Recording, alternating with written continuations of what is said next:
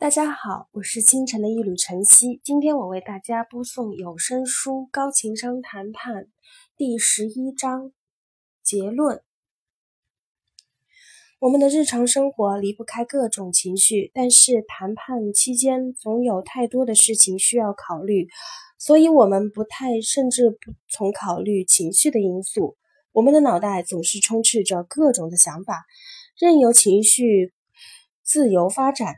绝大多数谈判者都将情绪视为清晰且理性的思维的强大阻碍，于是我们并将意识到正面情绪所带给我们的机会。虽然独立宣言反复强调追求幸福，对于如何追求幸福，系统化的尝试似乎少之又少。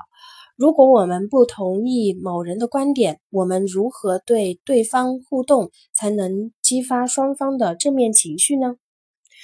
正是基于如于此，本书提出了两大重要的命题。首先，主动出击。如果你是无法欣赏你的谈判对象的意见，不要等到情绪爆发时再做出反应。其次，针对核心需求而非情绪。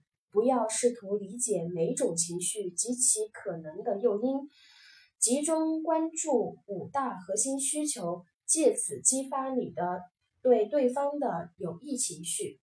让我们再来回顾一下这些核心需求：一、赏识；二、参与感；三、自主权；四、地位；五、角色。本书介绍的理论并不能主动发挥效用。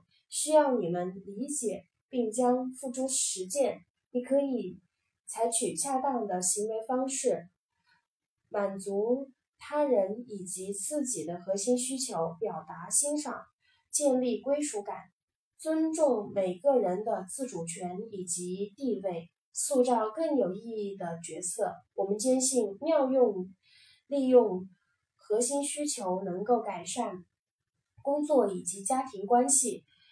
你们可以将谈判从压力重重的、令人担忧的交流转变为肩肩并肩的对话，使得你们能够倾听对方的心声，从对方那里学习经验并尊重对方。你可以收获更多谈判将来的希望，而不是愤恨。